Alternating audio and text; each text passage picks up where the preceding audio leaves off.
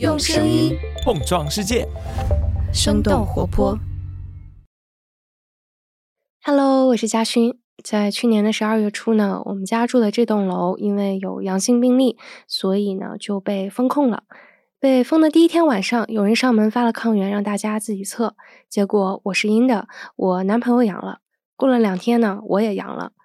那个时候呢还没放开，所以理论上如果你阳了，就要被拉去方舱隔离。但我们俩挺为难的，因为家里还有一只狗，不知道该怎么办。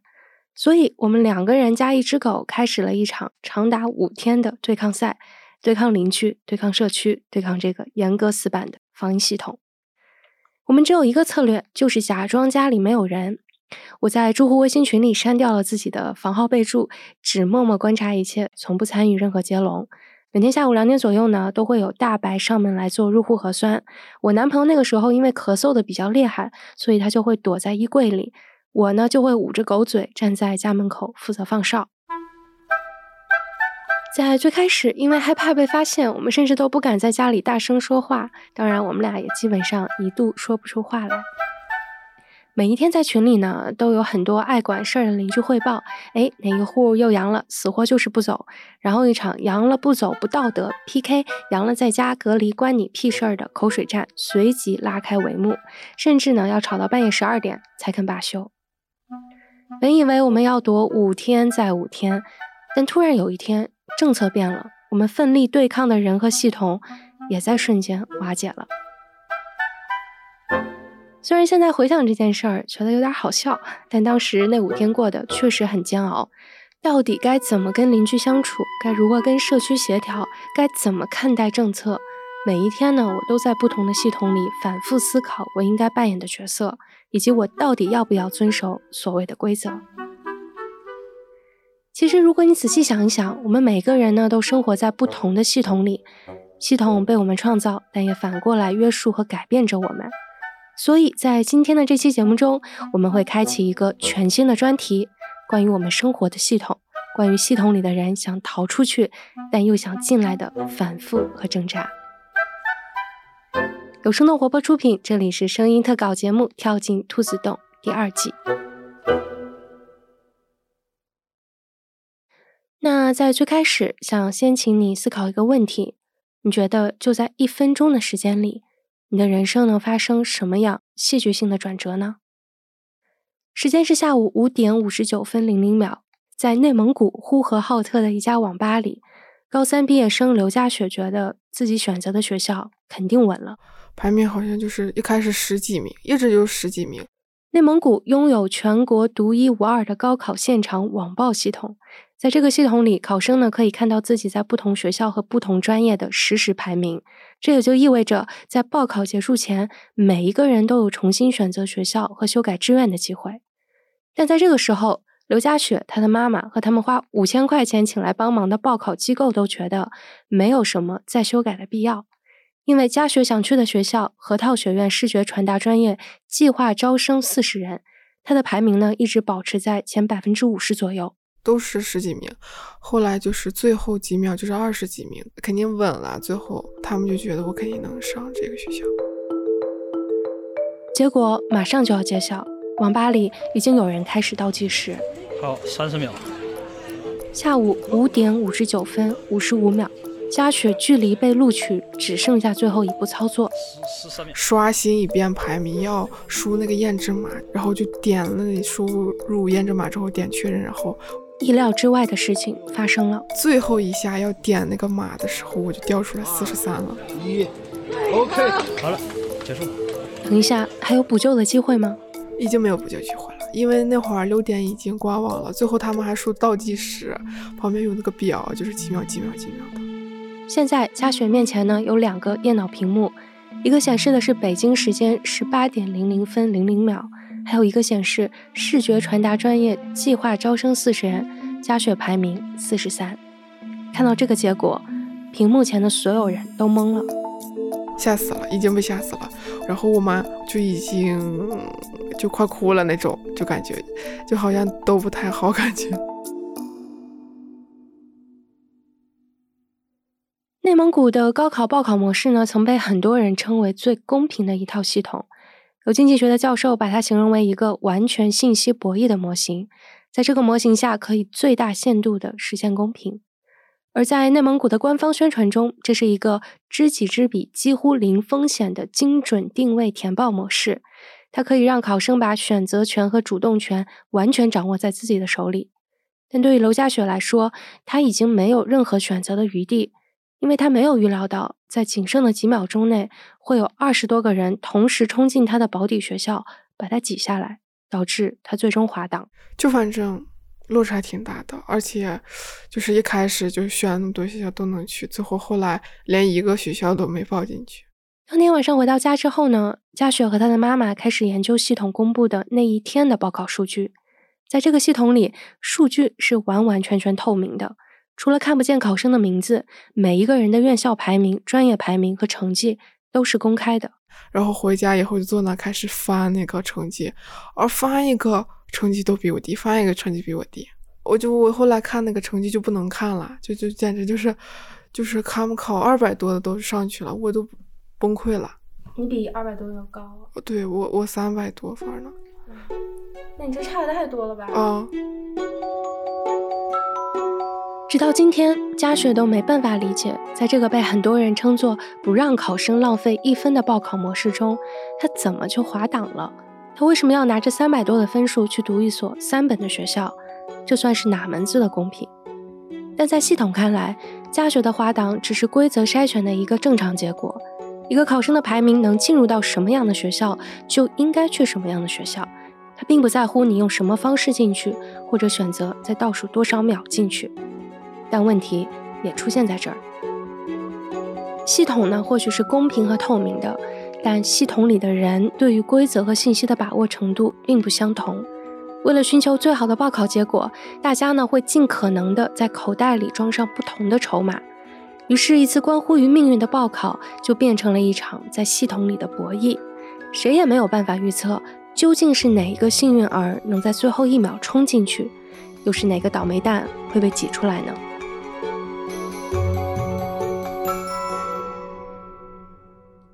报考失败的第二天，佳雪呢跟妈妈冷静地进行了一次复盘。他们觉得最大的问题出现在报考机构的临场指挥。当时那会儿有一个指导老师就一直就不让我们换，我妈的意思就是要换换前面学校。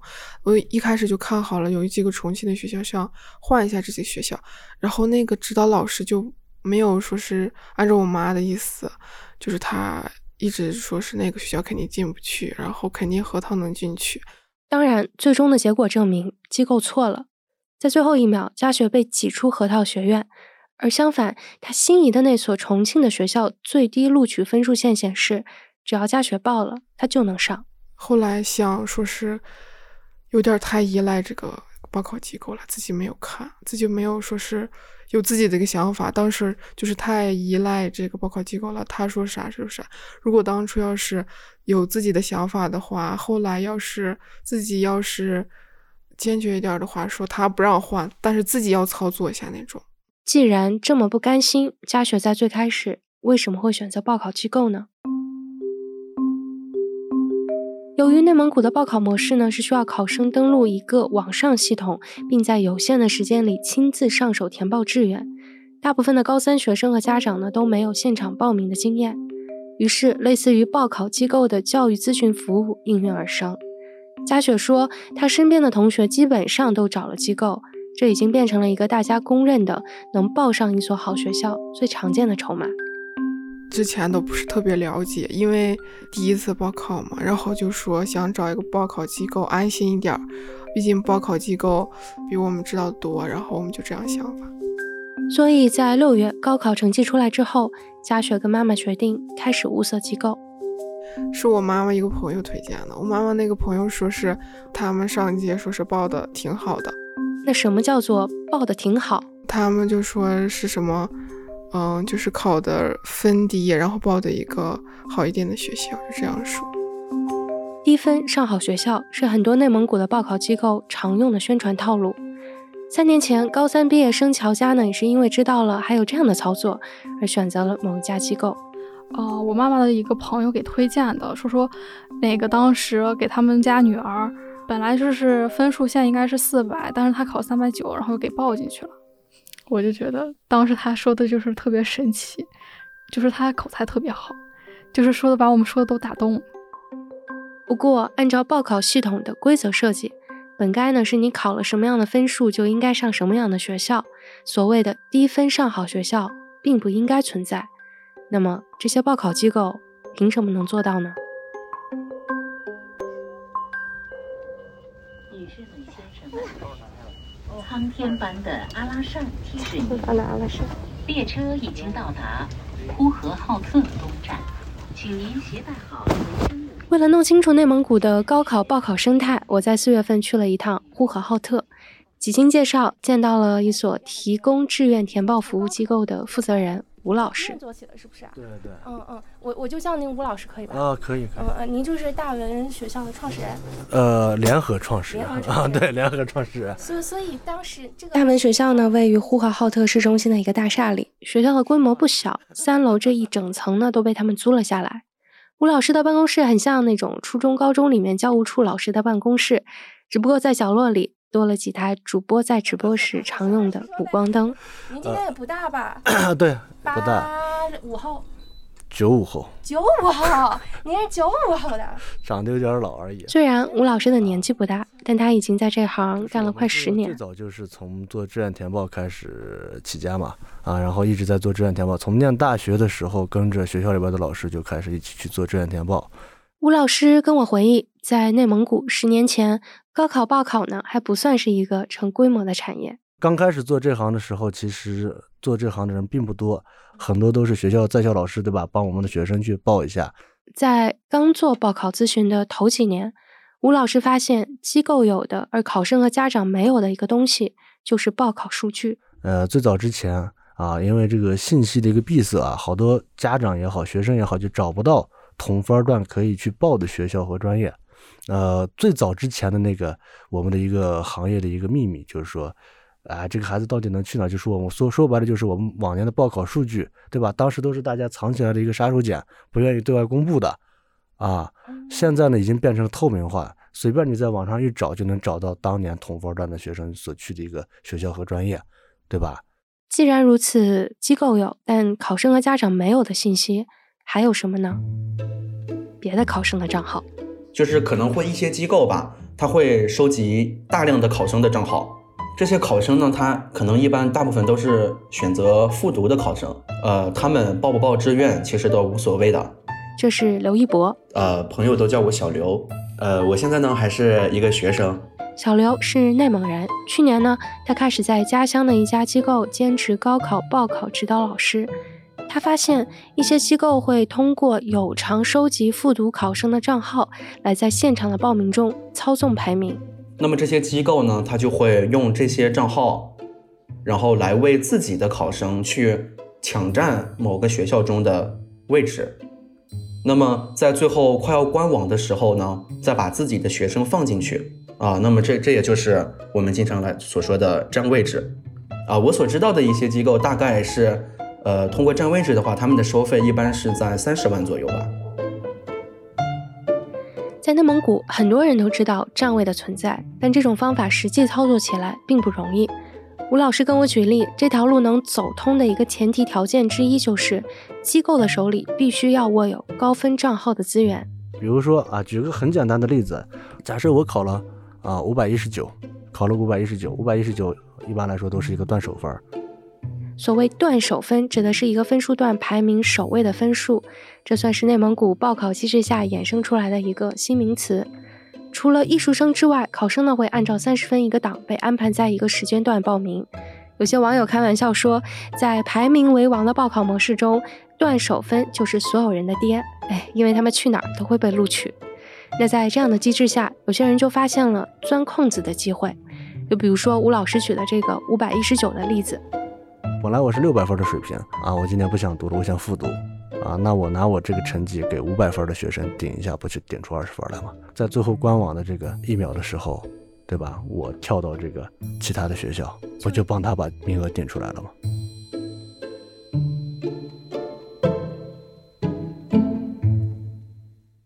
五百分的人虽然进去了，但还会有一个人因为占位的行为而在最后一秒被无辜的挤出去。不过在系统看来，这就是一次正常的按照排名进行筛选的过程，因为它只能读取数据，不能判断人的行为和动机，更无法预测一个行为带来的连锁反应。去年，小刘在填报志愿的现场发现了一个之前没有注意到的小 bug。他回忆，在做方案的时候，他帮忙报考的一个考生呢，有一所比较想去的学校。在查看了前年的最低录取分数线之后，考生觉得自己的把握很大。一查看那个分数线，发现比自己的分数要低，所以自己大概率是可以上的。但是呢，在报考的过程中，发现完全上不了，排名中间可能差了几十个人。现场报考的每一秒都至关重要。在出现了这样意外的情况下，小刘需要帮助考生立即做出判断，到底是放弃还是继续冲。最后我们一查他这个学校的录取数据，才发现，呃，这个学校最后一名的考生的分数要比前边的考生的分数要低了四五十分左右。所以这就是，其实就是在前一年的时候，最后一名的这个考生，他就是通过占位置的方式进去的，导致这所学校前一年的分数线很低。那么在他看来，呃，就是可以进去的。其实呢，其实是进不去的。我们直接放弃了。每年高考期间，内蒙古教育招生考试中心呢都会发布禁止占位的通知。吴老师也发现，随着招生办监管力度的加大，这几年选择尝试这样去冒险的人也在逐渐变少。但尽管如此，机构掌握的信息差仍然存在。大概在一八一九年的时候，吴老师突然发现，身边全职做高考报考的人好像变得到处都是啊！突然发现大家有了这种行业交流群，群里边全是人，群里边全是人，然后不断源源不断的还有人在进群，你会发现哦，原来就在我这条街上边还有个谁哦，原来就在我这栋楼上边还有谁。同行变多之后，大家各自掌握的信息也互相流通了起来。凭着互惠互利的原则，机构们呢逐渐摸索出了一套通过交换信息渗入到报考系统的方法。就比如说有一个名额，两个人在竞争，啊，其实如果大家都找机构去报的话，我们能很快的帮你找到那个人是谁。因为你像艺术类的校考的时候，它是呃很明确的，有些学校，对吧？你人家要八个啊，你排第九。那如果前边这八个人都走的话，你是一点机会都没有。我只需要在这八个里边找到一个不走这个学校，你就可以上这个学校吗？按照系统的规则，这当然是不公平的。因为对于不知道这条信息的考生，他可能会出于降低自己不确定性的原因而放弃这所学校。但还是那句话，这些复杂的人为因素，系统根本看不懂，它只会读取和处理数据。当然，也不是说考生如果想赢得这场博弈，就非得选一所报考机构不可。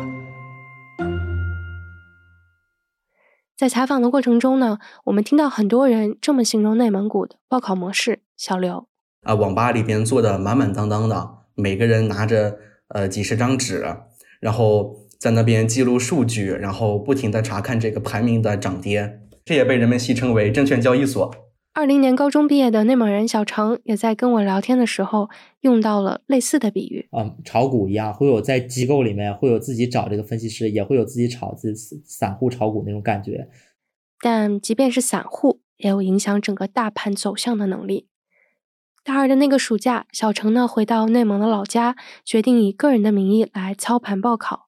他当初想做这个的原因呢，很简单，主要就是挣钱。首先是我在当年我报的那一年，我就察觉到了这个，它的确是这个有利润可图的。因为我的家境其实不是这么好，我其实比较需要这个短期内比较需要现金流来支撑。虽然没有机构的资源，也没有其他机构带着玩儿，但小程作为一名散户，拥有着自己的一套报考策略。一次最让他引以为豪的操盘呢，发生在去年的夏天。这个孩子是非常晚才找到我，他七月十号才找到我，十五号就要报考了。因为他的分数是在末位的九八五，或者说是比较好的二幺幺这个这个水平，就是这个中央民族大学，或者说是山东大学的威海校区，再往下苏州大学，大概是这个水平。报考当天，这个考生的截止时间是下午三点。为了让数据更透明，报考系统呢会在每一个整点公布上一个时间段的报考数据。这也将会成为小程操盘的基础。两点的时候出了每个小时的统计，他可以看到两点这个时段已经有多少同学陆续走了，以及这一时刻其他大学这个分数线大概是多少。下午两点的分数线显示，或许超出这个考生能力范围内的厦门大学可以一试。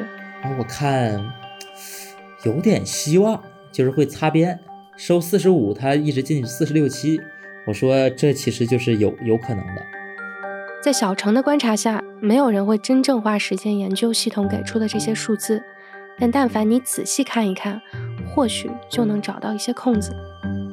然后我就看到二十多名吧，大概是有一个同学第一志愿明显录不上，因为他前边一到十已经有几个同学把他的录取的，比如说他要录数学专业，前面几个同学已经把数学专业录走了，那像他这边第一志愿就录不上了呀，然后他就需要。录二三四五六，如果咱们常规来看是这样，结果他没有填二三四五六，他还点了不服从调剂，那么他就会被厦门大学给退出去呀。我们可以预测到他二十四小时之后的待遇就是退档。也就是说，厦门大学计划招生四十五人，但在录取程序没走完之前，厦门大学现在会收四十六个人。小程觉得机会来了，这是一个筹码，这是一个底气。有了这个之后，我才能保证他四十五的时候不慌，因为我能知道我四十六也可以走。尽管手里多了一个筹码，但风险仍在，因为你并不知道有没有其他人也发现了这个空子。总怕别人也发现了这个信息，因为这个其实基本信息是公开的，就是类似于咱们的数学原理和推论吧。推论是需要自己推导的。看有没有人愿意利用这个时间去推导，因为最后一小时非常宝贵。大机构百分之百不会去算这个东西，因为它是流水线作业，它没有时没有时间去关注。时间来到下午两点五十分，考生的排名呢开始在四十五和四十六之间来回变换。这就是一个这个博弈的过程开始了。到最后看看有没有人敢留在这儿，你换一个我也换一个，就是你追我赶，你走我就进来，你进来我就走。两点五十八分，排名仍然没有稳定下来，但小陈决定要全力以赴，这场博弈必须要赢，就一定要进去。我们已经有这么多信息了，已经比别人多这么多信息了。当时想是绝对是个机会，并且别人掌握不到，就很紧张。打字的时候都很紧张，一直在流汗。两点五十九分，排名来到第四十五位，就不变了，一直到三点结束，四十五位卡位进去了。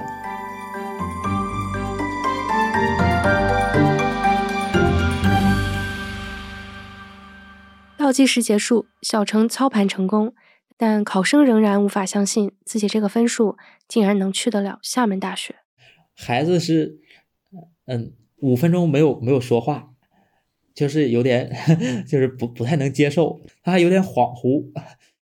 在某种程度上，这个孩子呢创造了一个历史，因为他考的五百七十一分是厦门大学在内蒙古本科一批招生分数中的历史以来一批最低分了，这个是。我们可以来做一个简单的对比，你就可以感知到五百七十一分和厦门大学的差距。二零一九年、二零二零年和二零二一年这三年，厦大在内蒙古本科一批的最低录取分数线分别是六百二十三、六百零九和六百零四。那再从横向来看，去年在内蒙古比厦门大学录取分数线略高出一两分的学校，分别是重庆大学、华南理工大学和西安电子科技大学。在厦门大学的贴吧里，这次创造了历史的分数也引来了不少争议。有人说已经给校长写信要求重整招生办，还有人说内蒙古没什么参照性，因为他们炒股致远。但对于小程来说，这些都不重要，因为他最关心的是怎么在系统里寻求利益的最大化。要知道，这并不是小程第一次在报考现场创造历史。有一个六百一十四分吧，给他报到了上海交通大学。哎，什么六百一十？就正常的上交大需要多少分啊？六百八十二左右吧。还有一年，他帮助一个本该走二本的孩子上了一所一本的学校。他比去年低了八十五分录进去的。那这些听起来并不符合常理的操作，有没有打破系统的公平呢？首先，公平是相对的嘛，公平没有绝对的公平。公平是这个规则公平，你可以利用规则去做你想做的所有事情。就比如说前一小时定向公开数据，你用这个东西以及前几个小时东西，可以归纳出与你同样的人，他们到底在干什么？如果给予我足够的时间的话，我甚至能把他们的用户画像给做出来。而且，大多数人只觉得它是一个数据公开，而不觉得它其实是一个完全可以利用来建模的一个数据库。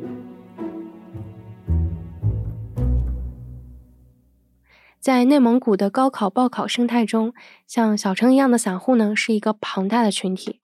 他们其中有帮着别人报过一两次的叔叔和阿姨，还有在上大学的学长和学姐，有只在高考季租办公室招生的投机者，也有在幕后做着另外一套系统的技术人员。我叫马旭啊，然后我以前一直在北京做啊互联网一线的一些开发，然后从去年呢回到呼和浩特。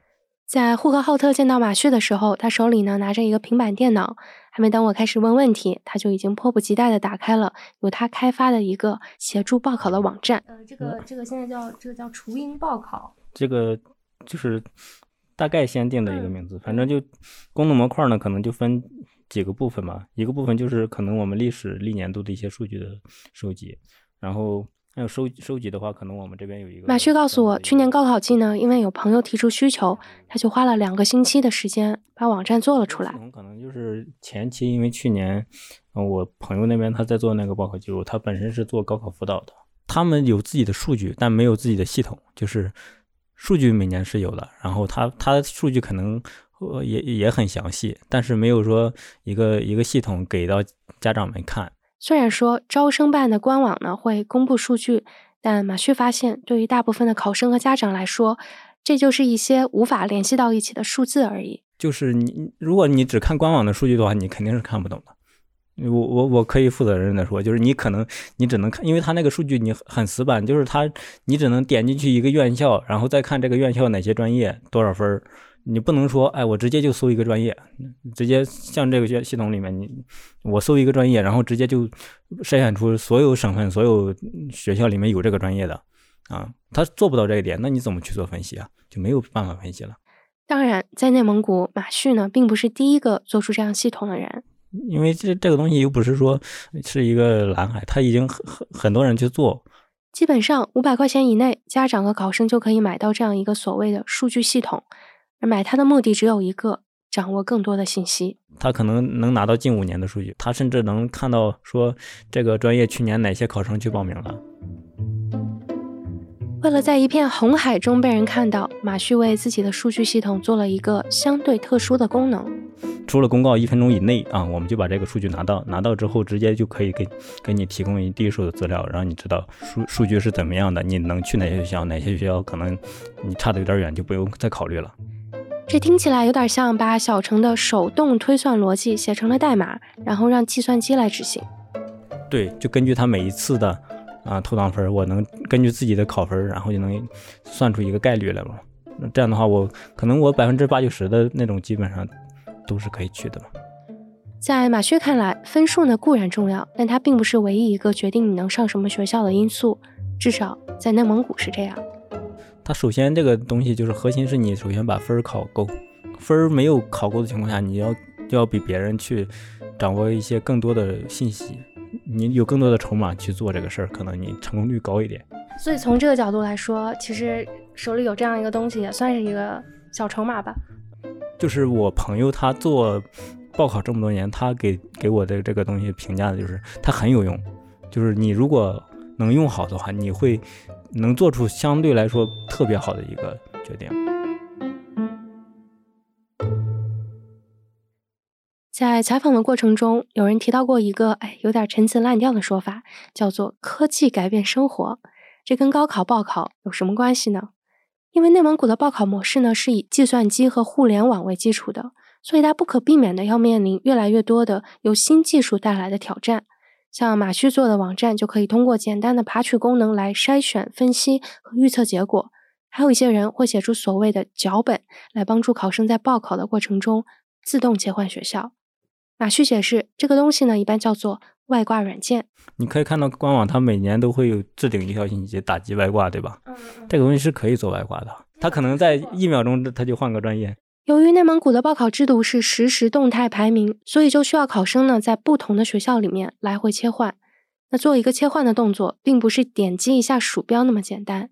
小刘，也就是节目开头出现过的报考兼职老师，告诉我，通常情况下，这是一个需要持续三十秒左右的过程。呃，如果是在切换学校的时候，首先是输入，呃，输入三个数学校代码，哒哒哒，然后按一下 tab tab 键，啪一下，然后再去输两位数的专业代码，然后又是哒哒，然后输完以后连按五下 tab，哒哒哒哒哒。然后再往后就是一下空格，一下 tab，一下空格，一下 tab，就是啪嗒啪嗒。再往下是 Ctrl 加 V 粘贴，粘贴自己的密码。最后呢是两下 tab，啪啪，然后一下空格，啊，没了。在分秒必争的报考系统里，切换的动作呢不仅要快，也要准确。为了万无一失，一些手速快的人就会被专门请来做键盘手。键盘手呢，他是最近几年才出现的一个新角色吧。一个合格的键盘手只需要一个基础技能，每分钟可以正确输入三百个键。那像小刘这样的顶级键盘手，还需要更快。呃，可以达到每分钟四百六十个键，就是仅仅需要八秒钟就可以从一个学校切换到另一个学校。所以呢，如果是小刘来操盘切换一次学校，听起来大概是这样的。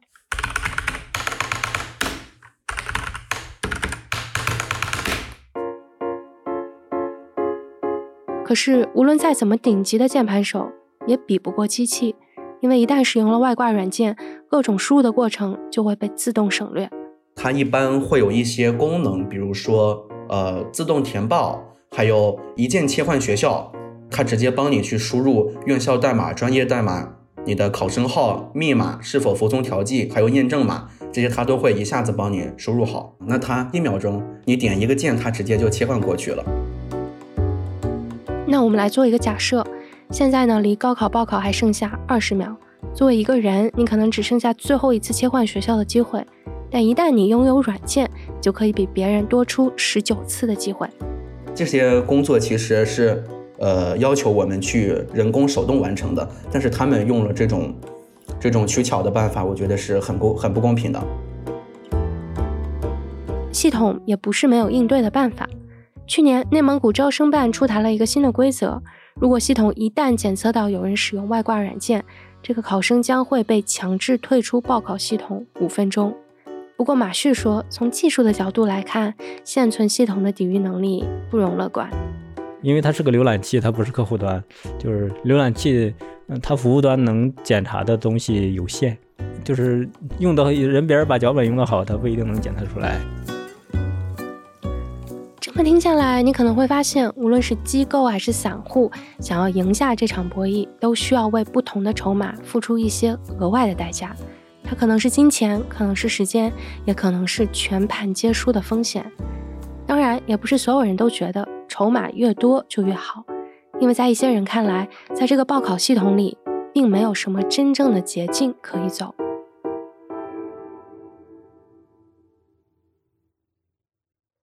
在呼和浩特呢，我结识了一个叫做腾飞公益组织的家长群，他们是由呼和浩特二中往届的高三家长组成的。从二零一七年开始，每年高考之前，公益组织呢都会给孩子正在上高三的家长免费讲课。我们团队创始人，嗯嗯嗯，曹老师好啊，曹老师好，曹老师好，嗯嗯，曹老师是二零一六届的家长，一六一六。曹老师全名呢叫做曹海荣，曾经呢是一个普通的应届高三考生的家长。一六年的时候，我姑娘在学理科的哇，她考的是五百六十八分哇。五百六十八分能上什么样的学校？现场报考又是个什么样的流程？曹海荣当时并不是很清楚，因为没经历过，谁也不知道。所以跟很多家长一样，他决定去找报考机构。人家是收钱的哇，我花了五千了。没高考之前你交了钱，人家给你讲几次课，等分数出来以后。人家又面对面跟你沟通，给你选学校，给你整了一大堆学校，回去让你自己从中选。这个呢叫做报考方案，是每一家机构都会出具的一份纸质报告。按照正常的流程，方案上呢会列出三类学校：保底的、稳的和冲的。在报考当天，考生呢只需要在系统里一个一个的去试这些学校，基本上可以保证万无一失。但是，当曹海荣看到他花五千块钱换来的这份方案之后，他就觉得非常不靠谱。他给你的学校啊，就对不起，对不起你这点分数，离你这个分数差的太远。是太是太低了是吗？太保守了。他那是非常保守，非常保守。你想机构里头，他最后给我选出的学校最好的学校是海南大学，他就连内大也不敢给我选。最后我说我说你这个方案不行，哎，人家说你得听我的了，完了你这个以后脱了档啊，这个就闹麻烦了，如何的？在经过自己的一番研究之后，报考当天，曹海荣决定打死也不能听报考机构的。我就拿着我自己就过去了，自己做的，我自己我也没多选，我就选了八所学校，我是自己报成，我姑娘自己操作电脑，我在旁边指挥，我那个实际我那个方案做的也挺好，哎，最后分数也没，基本上也不算浪费分数啊。这次经历让曹海荣觉得。规则面前，人人公平。只要花点时间研究，就能报好志愿。所谓的机构，所谓的专业，就是忽悠人的。最后，他后来第二年，他宣传啊，他还宣传我们给呼市二中这个孩子报的哪哪哪的如何，他还不我还宣传这个，哎，意思这是人家给报的。那，我实际就挺生气的，知道吧？后来我说，我说你们既然这种不负责任的，你们去坑骗这些这个。应届家长，我说我就反的了，我要免费公益，我要帮助这个下届的家长。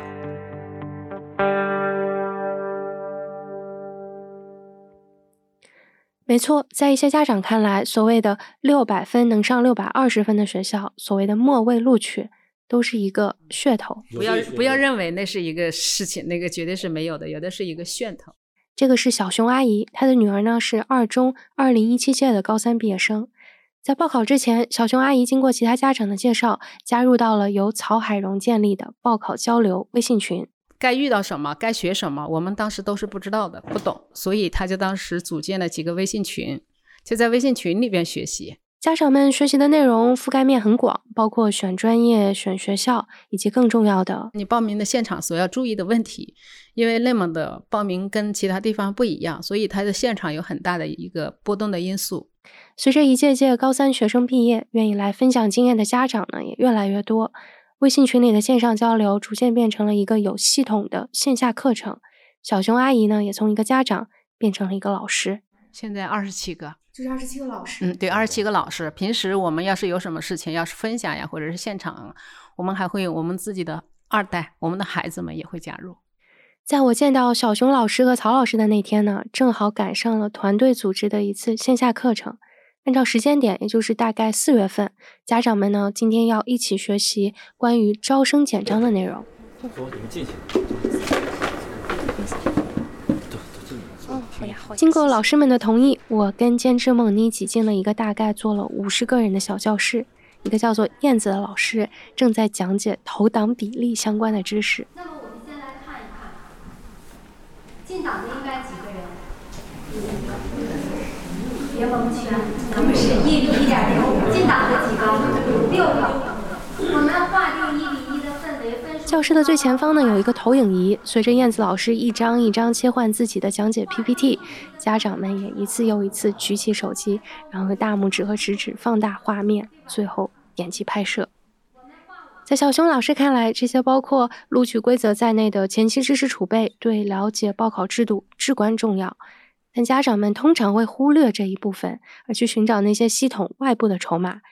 因为在他们心中，只想知道一个问题的答案：我家孩子这么多分，你给推荐个院校和专业？最多就是问，还是帮他的？这是每届家长都会问。对于报考这个制度，问的比较少。他们现在可能没关注，还没关注到这一点。这个是团队的另一个老师，也是曾经二中高三学生的家长张卫东。他只关心我的分去哪，而不关心这个过程中间的细节需要做什么。不说准备，他迫不及待的想知道我家孩子能去哪。在家长们看来，在这个报考系统里，你只需要带着一个筹码，加上一些勇气。首先，第一个把志愿规划做足，扎实了，都做扎实了，所有的数据都是信息都是真实的。做好志愿规划，现场的话，其实我觉得还是蛮简单，就是沉着冷静。胆大心细。说到胆量，就是一个非常主观的东西了。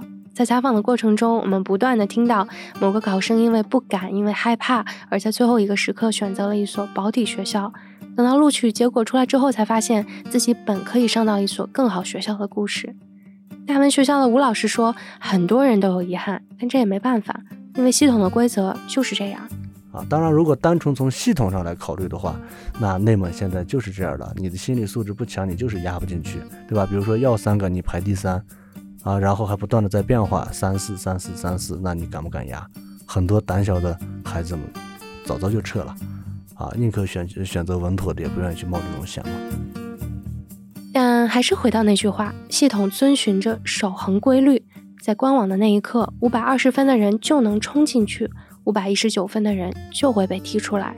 他并不知道，可能就在前几秒，一个五百二十二分的人，因为觉得自己排名不稳，提前退出了竞争。这就是现在内蒙系统的一个弊端，对。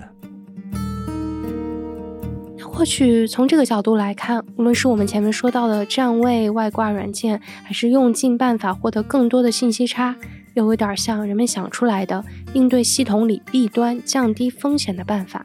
而且，只要系统背后的基本逻辑不发生变化，这些所谓的办法就一直会存在。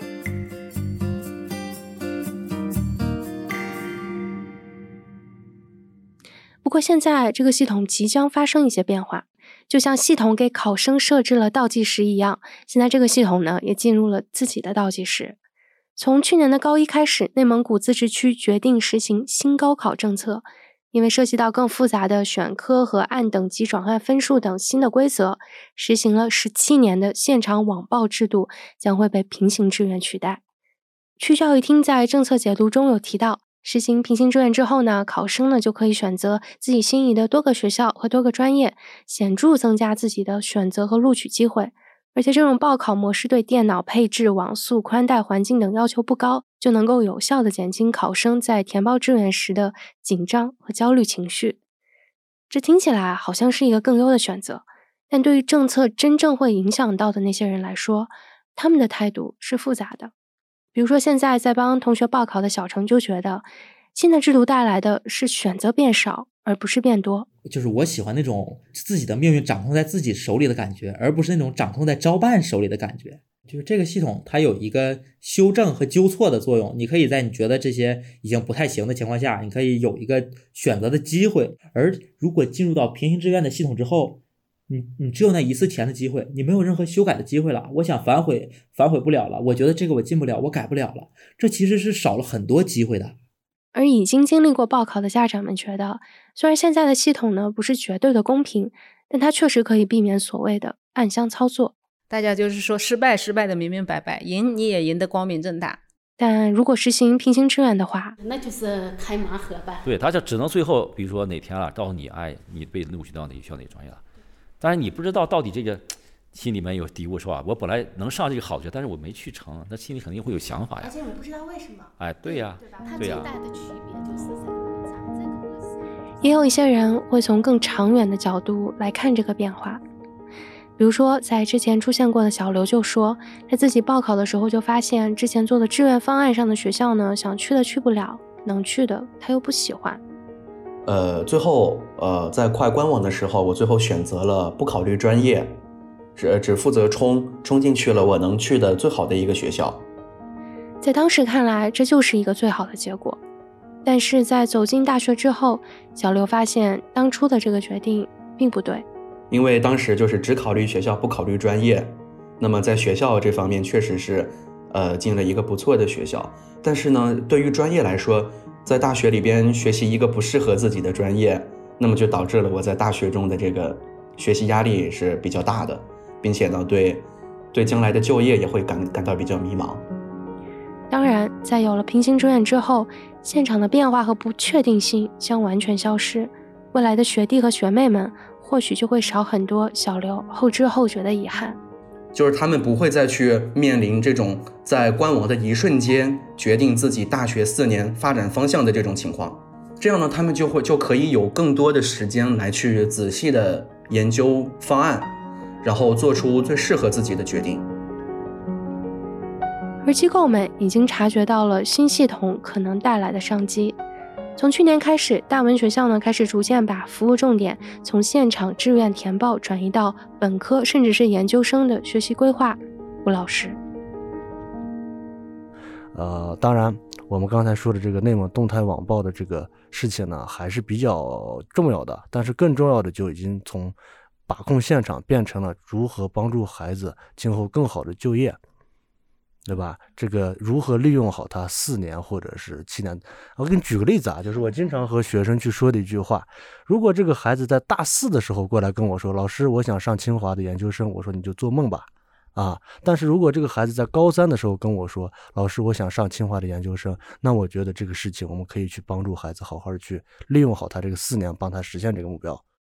但是应届的家长们想不了那么远，因为他们的目标只有一个。报上一个好大学，无论用什么办法。所以说，在这个靠招生章程啊，我们现在就要开始看，一共要分两。在腾飞公益组织的讲课中，燕子老师敦促在座的家长，光听课还是不行，课后呢一定要看看招生简章。哪个专业能去哪个学校，哪个专业跟这些都有很大的关系，不是我们一拍脑袋，哎，我觉得你能去这个学校，你能去这个专业，不是那样的啊。让我们孩子放松的状态下，安静的状态下去学习，也许我们还能多考出几分，对吧？不要唠叨了，十二年都过去了，这俩月能发生翻天覆地的变化吗？不要唠叨了，人家人家增加压力啊！我们就静待花开啊！希望我们的孩子都能报到一个理想的大学。谢谢大家啊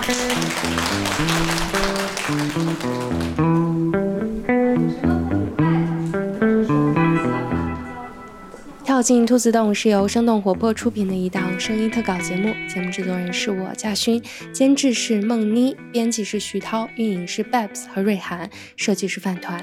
如果你还没来得及看本期的封面，一定要看一看，真的是跟我们的主题非常的契合。那本期节目呢，要特别感谢跟我们聊过天的丫丫、满盈、小王、郭阳和腾飞公益的叔叔阿姨们。下周二我们还会在生动活泼的微信公众号发布一期番外节目。你将会听到这个独特的报考系统是怎样影响一些人高考之后的命运的。那我们下期再见啦！